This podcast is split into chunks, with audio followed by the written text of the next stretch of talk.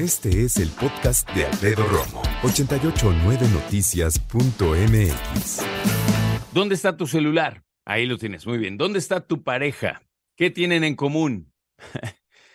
Hay em, muchas, muchos chistes, burlas, mucho cinismo y reverencia en cuanto a la relación que tiene tu pareja con tu celular. Se sabe y no es ningún misterio que muchas personas aprovechan el celular de la pareja para entrar y para husmear en qué está haciendo, con quién está hablando, de qué está hablando y también decir, y se veía venir obviamente, que así se han sorprendido cualquier cantidad de personas, hombres y mujeres, ¿eh? que están viviendo un affair, un romance, una aventura, aunque sea de manera digital, en sus teléfonos con otra persona que obviamente no es su pareja. Fotos, mensajes, videos, ¿no? Y a todo nivel, ¿eh? Seguramente ya pensaste en un famoso que lo cacharon este, mostrando sus partes y todo este tipo de cosas. Yo creo que es hasta cierto punto normal. Pero espera, espera, antes de que digas cualquier cosa, déjame explicarte a qué me refiero. No es normal, yo no sé si está bien o mal, ¿eh? pero no es normal que una persona ande, pues, teniendo este tipo de relaciones cibernéticas de amorío, amaciato, este, ligue, ya sabes, sexting o como le quieras decir. Lo que yo creo que es normal es que estamos despegando en la humanidad apenas en cuanto a los teléfonos inteligentes, y que son, eh, como decíamos en los 90, multimedia, ¿no?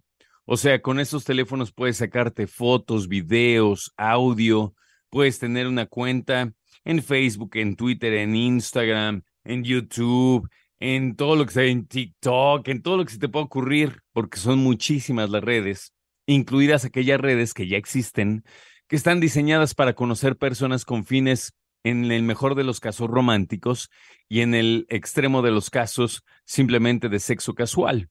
Entonces, si bien se logra esto simplemente con cualquiera de las eh, redes sociales que existen, hay una situación muy importante, que más allá de cachar o no cachar a tu pareja, etcétera, el celular se ha colocado antes que nada como un dispositivo personalísimo, y no exagero en decir personalísimo, que es en primera de tu propiedad, que contiene tus cosas y que contiene tu intimidad. Porque imagínate, claro que hay personas que dicen, no, pues yo no dejo que mi esposa vea o mi esposo vea mis mensajes, etcétera, es mío, ¿qué le importa? Y parejas que marcaron eso desde que empezaron, ¿eh? Así de, ok, salimos, pero mi teléfono no se toca, yo tampoco el tuyo. Y ahí está. Si tenemos algo que decirnos, pues ya nos lo diremos.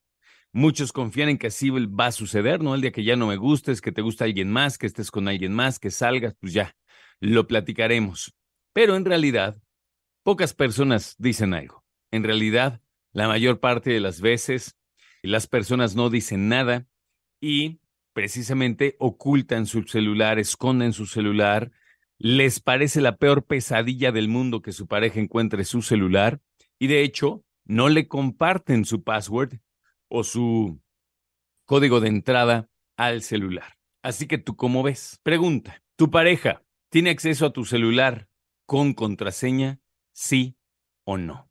Y es que esto no es solamente una cuestión de defender la personalidad o la persona o tu intimidad porque tú así lo crees y porque estás tranquilo, tranquila. No, sino porque así lo dicta la ley en México. Y déjenme decirles que el presidente de la Suprema Corte de Justicia de la Nación acaba de sacar un mensaje recientemente en sus redes sociales que así lo estipula. Y mejor dicho, me parece, así lo recuerda. Entonces, la onda, ojo, ¿eh? Eso quiero que quede bien claro. La Suprema Corte de Justicia de la Nación no te dice, anda con quien quieras, escóndelo y yo te voy a proteger para que tu pareja no se entere. Eso no quiere decir la Suprema Corte de Justicia de la Nación. ¿ok? Vamos a escuchar en voz del propio presidente de la Suprema qué es exactamente lo que significa. Tu pareja no te puede revisar tu celular, tampoco te puede ordenar cómo vistas, qué puedes tomar, a dónde puedes ir. No solo son derechos constitucionales, sino que su violación puede ser el inicio de violencia de género. Ahí está, puede ser el inicio de la violencia de género. Y la verdad es que esto es bien interesante porque va de ambos lados, ¿sabes? Va para hombres y va para mujeres. Entonces, la situación en ese sentido es bien interesante porque, ya te digo, tiene que ver con tener tu privacidad y tener el derecho precisamente defender esa privacidad. Entonces, la verdad es que resulta muy interesante y a muchos nos llamó la atención que el señor Arturo Saldívar, el presidente de la Suprema Corte de Justicia de la Nación, pues pusiera esto en tus redes sociales como recordando, ¿no? Como un tema que le parece interesante.